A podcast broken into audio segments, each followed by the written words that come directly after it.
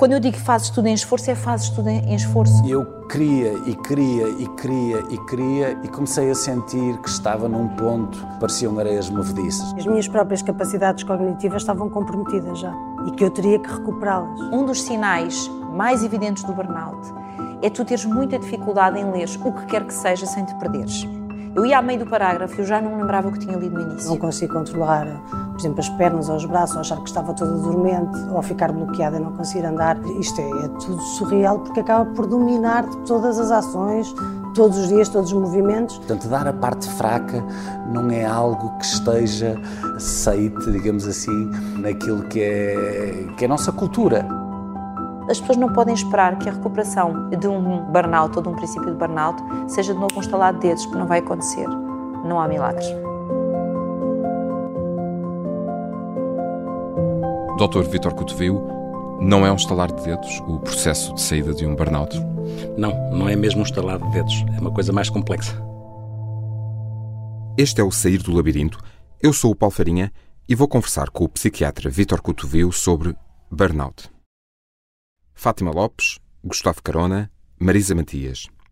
Eram deles as vozes que ouvimos antes nas entrevistas para a série Labirinto, conversas sobre saúde mental, que pode encontrar no site do Observador.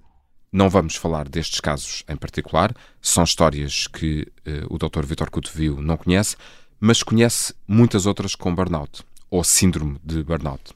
É psiquiatra há 30 anos e é nesse contexto que acompanha e ajuda pacientes a sair deste labirinto. Vitor Cotovil, bem-vindo. É como ouvíamos dizer, não há milagres? Sim, não há milagres e ouvíamos no, no, no testemunho a, a, característica basilar, não é? Que é este sentimento de exaustão e que depois se traduz num conjunto de sintomas que podem ser os mais variados, desde os cognitivos, como se dizia ali, a não ler, a dificuldade em ler, alteração da os sintomas vão desde os emocionais à parte fisiológica, às alterações, inclusivamente a queda de cabelo. As pessoas podem imaginar tudo o que quiserem, a alteração, a alteração da esfera sexual, a alteração do apetite na parte física, a, alterações comportamentais, a irritabilidade, a impaciência, a perda de controle. É, um, é, é uma variação de sintomas que atravessam muito o espectro de outras áreas, desde sintomas de ansiedade, a sintomas do humor, a sintomas comportamentais. Tudo pode ser uma consequência daquilo que foi a exaustão, ou que é a exaustão. É disso que falamos quando falamos de burnout? Uma exaustão física e mental? É. É isso que falamos. É, em, em contexto profissional? Exatamente. É, é no, no, fundo é isso mesmo. É aquela coisa do stress laboral crónico, o stress ocupacional crónico. É isto que é quando é crónico, porque é a definição de burnout, porque os japoneses encontraram, encontravam aquela coisa estranha ligada ao trabalho, chamada karoshi, que era a morte súbita laboral bem complicada e eles foram os primeiros a pôr isso em cima da mesa. O burnout é isso. Eu, sabe o que eu costumo dizer em relação ao burnout? Um bocadinho, eh, eu às vezes utilizo muito a ideia das, dos simbolismos e dos acrónimos para explicar a coisa. Eu costumo dizer que o burnout é uma dialética entre o mel e o fel. O que é que eu quero dizer com dialética entre o mel e o fel? O fel do burnout é, é frustração, a pessoa, a pessoa não consegue desempenhar mais o trabalho, a pessoa é não... que ouvíamos dizer, sim. as areias movediças que falávamos, sim, que ouvíamos. Sim, a pessoa, a pessoa entra completamente numa, numa, numa rampa deslizante em relação à, à sua capacidade de trabalho. Porquê? Porque o que acontece é que, já lá vamos, as causas, já lá vamos às causas, mas acontece esta, como, quando eu disse fel, acontece esta frustração do F, a exaustão que é do E, e o L tem a limitação das capacidades. Estou frustrado porque não sou capaz, aquilo que eu me propus fazer eu não sou capaz, uh, uh, estou exausto, estou esgotado, esgotamento é outra expressão, estouro é outra expressão, queimei é outra expressão, burnout, queimei. Estas expressões são utilizadas para as pessoas, queimei, pifei. E estou limitado. E estou limitado. Estou frustrado, exausto e limitado. O, o mel. E o mel? O mel é, é, a dialética contrária quando eu quero ajudar, é, no sentido genérico, não é? É só para ter uma imagem para as pessoas. O mel é como é que as pessoas resgatam uma coisa que ficou comprometida, a sua capacidade motivacional em relação a uma coisa que já não têm, não têm capacidade, a motivação não está lá, como é que as pessoas se conseguem nova, ou que se consegue novamente resgatar aquilo que é o E de envolvimento. O envolvimento é, é envolvido, a pessoa estar envolvida com aquilo que é um propósito, dar outra vez sentido às coisas, pertencer, pertencer ao grupo, fazer parte, ter reconhecimento. Isto é o envolvimento. E o, e o L é a ligação, a ligação a O, o, o, E tinha a ver com este propósito, este sentido. Será que é possível? Porque deixou de ter sentido. Assim não faz sentido. E o L é a ligação, a pertença. Como é que o ser humano é ser de relação. E as pessoas que estão em burnout estão desligadas. Este MEL é um processo que demora Sim. algum tempo. Portanto, demora. Quando, como é que se sai do labirinto de uma. Como é que se processa este mel na saída do labirinto de um síndrome de Sim. burnout? Como é que nós olhamos para, para, os aspectos motivacionais, para os aspectos de propósito e para os aspectos de ligação e de pertença e de reconhecimento e de realização, que está tudo comprometido, está tudo comprometido no burnout, envolve tentar ter a percepção porque, quais são as características daquela pessoa que levaram ao burnout, quais são as características do sítio onde ela está que levaram ao burnout. Porque não são só as características. As pessoas não se podem culpabilizar porque entraram em burnout. Aquilo não é propriamente uma fraqueza. Aquilo é a suscetibilidade que decorre do conjunto de coisas que no mundo atual cada vez são mais propícias em termos de ambiente a desencadear burnout. O burnout é uma síndrome relativamente recente em termos de caracterização e diagnóstico? Em termos de conceptualização. Eu acho que sempre houve burnout, mas atenção, com a, com a vida como está, é muito mais fácil haver é burnout. Mais propício. É mais propício porque, é, é, eu digo isso muitas vezes, lá vem as imagens, é uma sociedade em 5V. Há muito volume, muita velocidade, muita vacuidade, muita voracidade, muita volatilidade, muitos Vs. E este volume, fazer tanta coisa com menos recursos, com menos tempo, as causas do burnout têm muito a ver com isto, que é os menos recursos para fazer mais coisas, menos tempo, menos sentimento de pertença. Com, me, com menos pessoas? Com menos, exatamente. Nas equipas? Sim, isso. Menos, mais, mais coisas para fazer com menos pessoas, menos capacidade de controle. A pessoa tem uma, a pessoa tem uma inquietação enorme perante a perda de controle, a insegurança. Eu costumo dizer que a insegurança e a perda de controle e a imprevisibilidade são a mãe e o pai das ansiedades. E o burnout tem isto, a imprevisibilidade, a perda de controle, a, a, a sensação de, de que a, eu não tenho mais capacidade para fazer tantas coisas naquele tempo. Portanto, esta relação entre perda de controle, não estar ligado, não haver, não haver um sentimento de pertença, não haver reconhecimento. A pessoa sentir que não há reconhecimento para aquilo que se faz tudo isto são coisas que se acentuaram muito numa sociedade muito acelerada e com muitas exigências. Muito, muito voraz. Muito voraz, não é? Uh, perante esta descrição de sintomas que, que ouvimos uh, e perante estes tempos que vivemos e o contexto profissional em que decorre uh, o burnout, Há profissões que são mais propensas Sim. ao desenvolvimento de síndrome de burnout? Uh, uh, historicamente, o burnout começa a ser muito estudado nas, nas profissões ligadas ao cuidar as profissões, nomeadamente saúde, da área, da área social, as profissões que se ligavam ao cuidar, cuidar dos outros, foi por onde se começou. Agora está alargada em qualquer, em qualquer lado. Acontece na banca, nos professores, aqui na rádio, em todos os lados. Acontecerá em todos os lados. Porquê? Porque estas variáveis que eu estou a dizer acontecem em todos os lados, não é? Mas, mas uh, essa primeira identificação em profissões ligadas ao cuidar, por isso é que há tanto burnout nos médicos? É, é. E a Ordem dos Médicos há uns anos fez um estudo e realmente, estatisticamente, aquilo impactava, assim como os enfermeiros também fizeram. E, e, e portanto, impactava bastante. Porquê? Porque há um paradoxo, não é? Porque se, se as pessoas são, as pessoas quando, quando vão para uma área de cuidar, supostamente, supostamente, supostamente, também devia ser nas outras, mas vão com uma, com uma, uma ideia de vocação e de missão. E quando, algumas delas agora vão menos, mas quando vão com uma ideia de vocação e missão, se há uma, se há uma dissonância entre aquilo que eu me propus enquanto propósito de vida e aquilo que eu sou capaz de fazer e os recursos que tenho, o tempo que tenho, se eu tenho que fazer consultas em não sei quantos minutos porque o computador me obriga e porque a gestão me obriga, começa a haver uma dissonância entre aquilo que é o meu propósito e aquilo que estou a conseguir fazer. E, portanto, muitas vezes o burnout... Leva muitas vezes a uma frustração. Le... Exatamente, aquilo, o, F do FEL. O F. Leva à frustração, à exaustão e limitação das capacidades. E as limitações das capacidades na situação de burnout, e então a saúde é impactante, porque muitas vezes as pessoas ficam mais cínicas para se defender, vai, vai aparecer alguém que fica mais cínico porque é a forma de não se angustiar tanto pela incapacidade de ter responder. É, é aquilo que se fala da despersonalização. Isso, isso. é um, exatamente. É essa dissociação. É, é, um, é uma barreira emocional é, que as pessoas colocam. É para tentar aguentar o que está a acontecer e enquanto dá para aguentar, metem ali um, um mecanismo de defesa que é contrário e paradoxal àquilo que se pede em saúde. E a empatia deixa de estar lá. E, portanto, isto fica paradoxal. E por isso é que nas profissões de saúde este paradoxo marca. E como é que se sai deste labirinto? Como é que se trata um burnout? Há uma parte que é quando existem aqueles sintomas todos, os sintomas que, estão, que são consequência do burnout, aqueles sintomas têm que ser tratados. E, portanto, se a pessoa estiver deprimida na sequência do burnout ou se estiver ansiosa de uma forma incapacitante, pode ter que fazer uma medicação. E atenção que as pessoas às vezes para resolver... Podemos estar a falar de antidepressivos, podemos estar, ansiolíticos... Podemos estar, podemos estar. Isto é uma parte. Estou a falar ajusante. Agora, a montante há muita coisa a fazer. E há muita coisa a fazer no que diz respeito à forma como estratégias que não são especificamente terapêuticas têm efeito terapêutico. Como é que naquela organização, para já, como é que se naquela organização se tem mais lideranças em vez de desfias, que era outra área que eu, que eu gosto, era é, outra área, é. não é? Como é que e era outra questão que eu tinha para lhe colocar, que era o, o, que é que as organizações Isso. podem fazer para isto? Mas, mas perante, e, e, e voltando uhum. aqui a uma questão, há um burnout, aquela uhum. pessoa está exausta, uhum. tem sintomas físicos, uhum. tem sintomas uh, emocionais, uhum. uh, tem sintomas cognitivos, uhum. percebe que já não aguenta mais, bate-lhe à porta do consultório. Uhum. O que é que se faz? Uma das coisas é, provavelmente nesses sintomas, eu vou ter que diminuir o sofrimento. Mas não basta diminuir o sofrimento, porque eu sei que aquela pessoa vai voltar para o mesmo sítio se não levar outras ferramentas, a coisa vai, vai repetir outra vez. Okay. E então aí, com aquela pessoa em particular, vamos tentar perceber como é que ela, como é que ela pessoa, quais são as ferramentas daquela pessoa, por exemplo, para gerir stress. Se, é, se tem capacidade de ser assertiva, se não tem.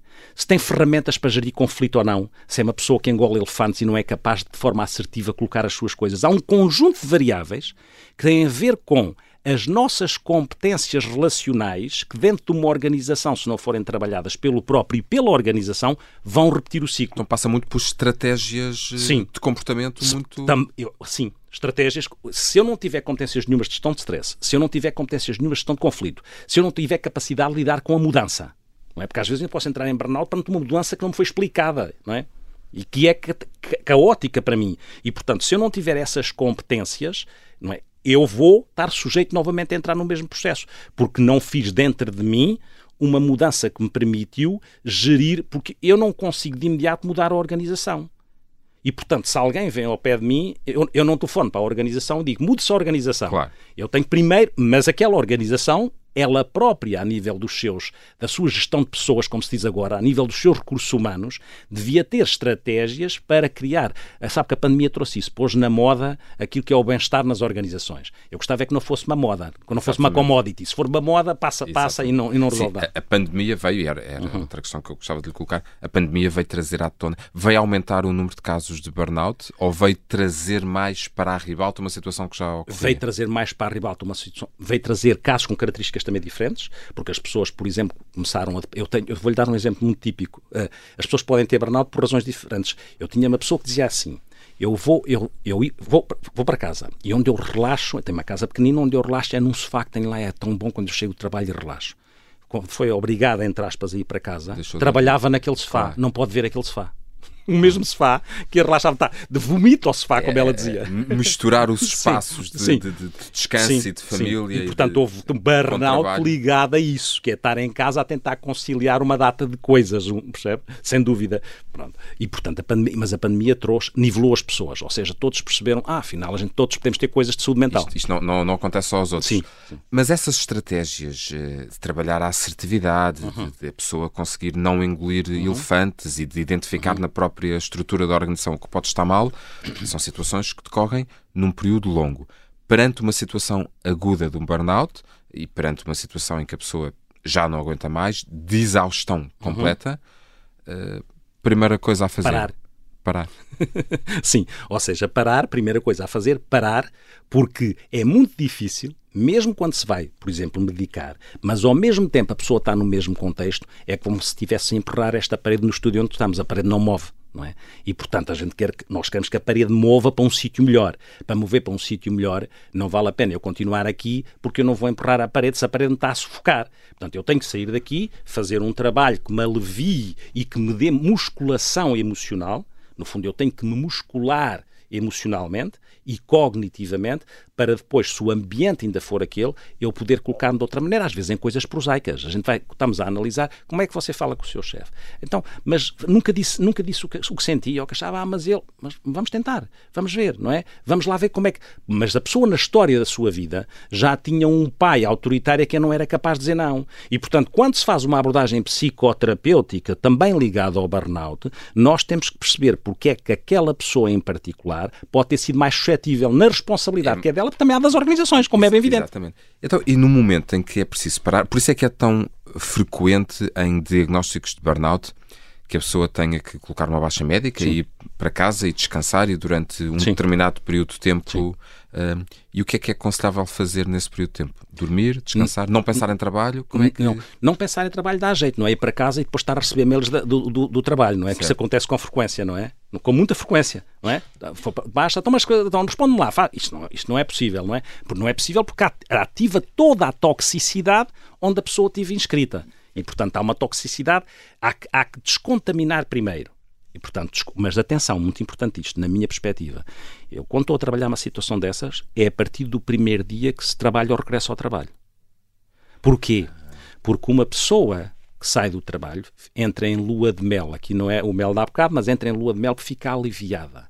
Mas se não começarmos a trabalhar o regresso, a pessoa, quando se aproximar do regresso, vai ficar angustiada até com vômitos e tudo mais para voltar ao trabalho. Então, este regresso ao trabalho não é algo que se prepara apenas numa fase posterior. Logo desde o início se começa a pensar nisso?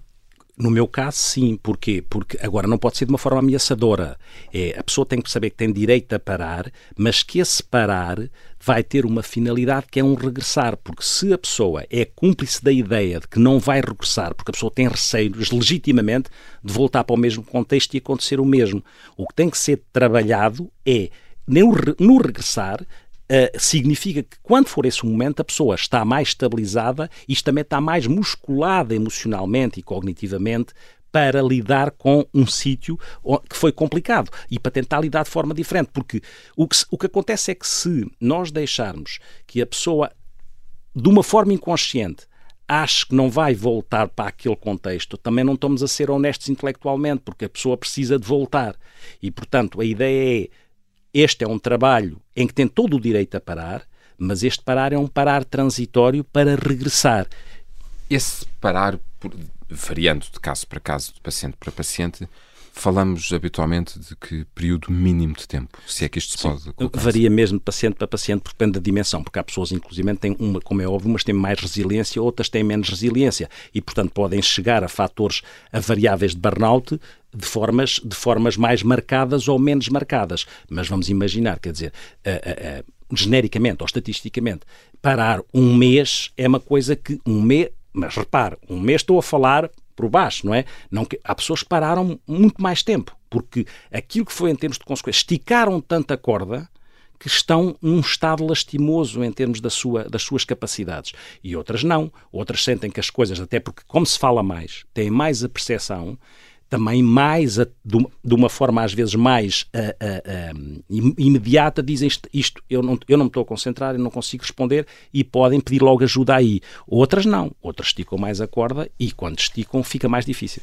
Este pedido de ajuda, ao contrário de outras patologias em que por vezes, de, quando falamos de saúde mental, em que por vezes é preciso a ajuda de pessoas, das pessoas com quem vivemos, das pessoas com quem trabalhamos, para nos ajudar a identificar alguns sintomas, o burnout não. É tão evidente que, de facto, a pessoa percebe imediatamente que alguma coisa não está bem. A pessoa percebe porquê? Porque nós passamos muito tempo no trabalho e estamos a perceber coisas óbvias. Não conseguimos desempenhar da mesma maneira, produzir da mesma maneira, e temos um conjunto de alterações que estranhamos em nós. Impaciência, irritabilidade, alterações do sono, dores de costas, alteração da tensão arterial. Bom, fazemos análise, está tudo alterado. E, portanto, percebemos, quer objetivamente, quer subjetivamente, que há coisas que estão diferentes daquilo que era. Uma das características do burnout é a fadiga extrema, mas, curiosamente, isto pode dificultar uh, o sono, ou, ou, que as pessoas tenham um sono reparador, não é verdade? É. há estratégias para ajudar a pessoa a, a lidar com isso? Sim. A exaustão, a exaustão é tanta que as pessoas, quanto menos dormem, menos são capazes de, de recomeçar o sono, porque a parte, mesmo a parte química está tão alterada, os ciclos, os ritmos circadianos estão tão baralhados que a pessoa não consegue dormir. Estratégias, sim. O descanso deve ser mais um descanso ativo e não um descanso passivo, porque o descanso passivo pode perpetuar uma situação em que a pessoa está, e embora esteja fora do seu ambiente de trabalho, está mesmo a ser alimentado no seu desligar, no seu ras... Quando eu chamo de descanso ativo... É isso que eu lhe ia perguntar. Tu que falamos quando falamos de descanso ativo e descanso passivo? Descanso passivo é uma coisa em que a pessoa continua desligada. Ou seja, senta-se no sofá, enterra-se no sofá, liga à televisão e vai consumindo. Isto é um descanso passivo que não é construtivo em termos terapêuticos, porque alimenta o mesmo processo, só que está fora do ambiente de trabalho.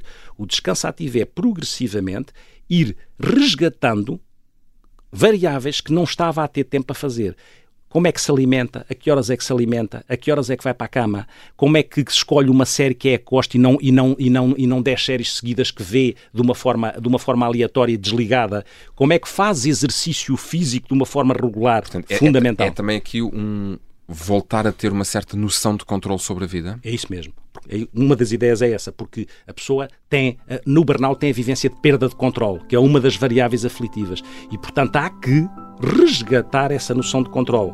E como é que se resgata? Resgata com aquilo que são recursos e competências que dependem da pessoa e que lhe dão essa noção de que está outra vez a tomar conta das coisas.